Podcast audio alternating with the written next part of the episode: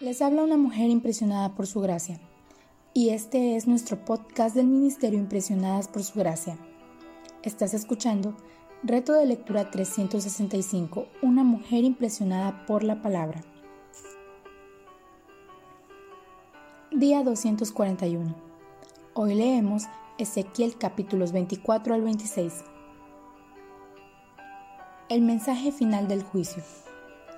La fecha que señala Ezequiel al principio del capítulo 24 marca el tiempo en que se cumple la profecía del sitio de Jerusalén. Este había sido anunciado al principio del libro por medio de la señal de la ciudad sobre un adobe. La hora que el pueblo suponía aún estaba lejana, se iba a cumplir en sus días. Ezequiel llega a su último mensaje contra Jerusalén, el cual fue entregado el mismo día en que el rey de Babilonia se acercó a la ciudad para atacarla. Esta profecía se compone de dos partes, una parábola en los versículos 1 al 14 y una señal en los versículos 15 al 24. El pueblo había olvidado la grandeza y gloria de Jehová, el Dios altísimo del universo a quien ellos pertenecían se enorgullecían y confiaban en el templo de Dios, pero habían dejado de seguir al Dios del templo. Por lo tanto, él abandonó el santuario también. Pero ellos ni cuenta se dieron, siguieron viviendo de la misma manera. Por lo tanto, el Señor tuvo que intervenir y juzgar a su pueblo. Al final, destruyó la ciudad y los llevó al cautiverio. Las consecuencias del pecado fueron muerte y destrucción. Lo mismo podría pasar en el pueblo de Dios hoy en día.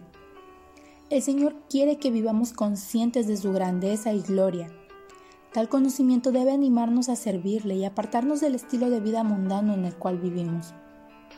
Si insistimos en imitar a los demás, Él tendrá que intervenir hoy para juzgarnos. El resultado del pecado siempre es la disciplina y al final la muerte porque Él no tolera que sus hijos manchen su nombre. Él mandó al profeta para advertir al pueblo de su pecado y para que se arrepintieran. La lección de esta lectura está clara. Con Dios no se puede jugar. Tenemos que asegurarnos de estar en comunión con Él siempre.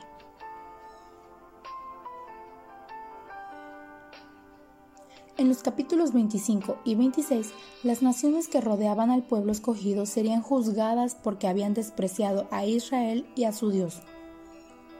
Este desdén para el Señor se manifestó en el mal trato que daban a su gente. Por lo tanto, Él destruiría a cada una de ellas también. El resultado de este juicio es que reconozcan quién es Jehová la primera nación en ser juzgada es Amón en los versículos 1 al 7 del capítulo 25, a causa de regocijarse por la caída de Israel. De esta manera fue usada como establo de destrucción.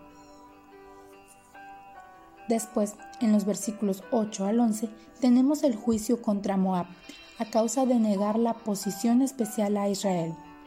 Como consecuencia, su tierra fue entregada a Babilonia.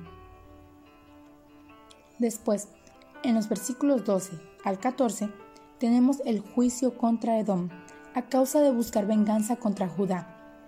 El resultado de este juicio fue que conocieran la venganza de Jehová.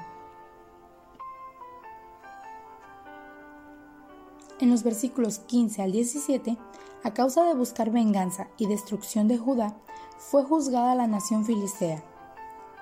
Y finalmente, en el capítulo 26, tenemos el juicio contra Tiro a causa de alegrarse por la caída de Judá. Su destino, desolación, muerte y destrucción. A través de ellos Dios revela su grandeza y poder. Aquellos pueblos aprenderían con quién habían estado jugando.